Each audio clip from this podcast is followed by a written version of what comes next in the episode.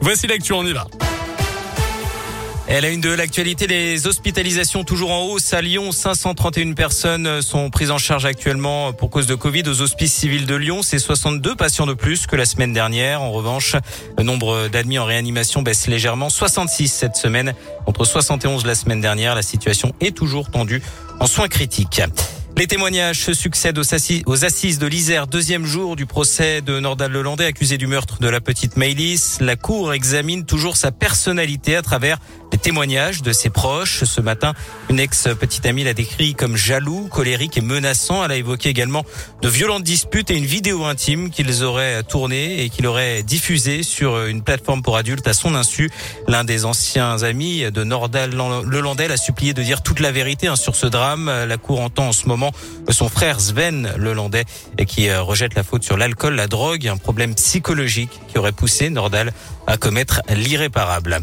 Un métier formidable, un statut formidable, un slogan parmi d'autres clamé cet après-midi par les salariés du secteur médico-social. Un nouveau rassemblement s'est déroulé vers 14h devant le siège de la métropole de Lyon dans le troisième arrondissement. Le cortège a ensuite rejoint les abords de la préfecture. Parmi les principales revendications, les manifestants demandaient plus de moyens et de meilleures conditions de travail. Ils disent être exclus du Ségur de la santé. Carole Menu est éducatrice spécialisée à la sauvegarde 69, une association qui intervient auprès des familles en difficulté. Selon elle, près de 800 mineurs en danger ne sont pas pris en charge malgré des décisions de justice qui devraient s'appliquer. Ça peut être des parents euh, qui les maltraitent et des mois et des mois d'attente pour les prises en charge. Quand on récupère les dossiers, c'est des situations qui sont en général aggravées ou qui ont stagné. C'est pour ça qu'on demande des moyens euh, supplémentaires. Par ailleurs, c'est vrai que l'attractivité des salaires, et c'est pour ça qu'on milite aussi là-dessus. Moi, j'ai une collègue qui est partie il y a huit mois en larmes parce que c'est une personne engagée au niveau du travail. Par contre, elle pouvait pas se loger à Lyon. 1200 euros par mois, elle avait un loyer de 600 euros, elle a dû partir, elle mangeait pas. Donc, euh, on devient plus précaire que les familles qu'on accompagne et c'est vrai que c'est une problématique. Et des manifestations ont eu lieu dans toute la France aujourd'hui.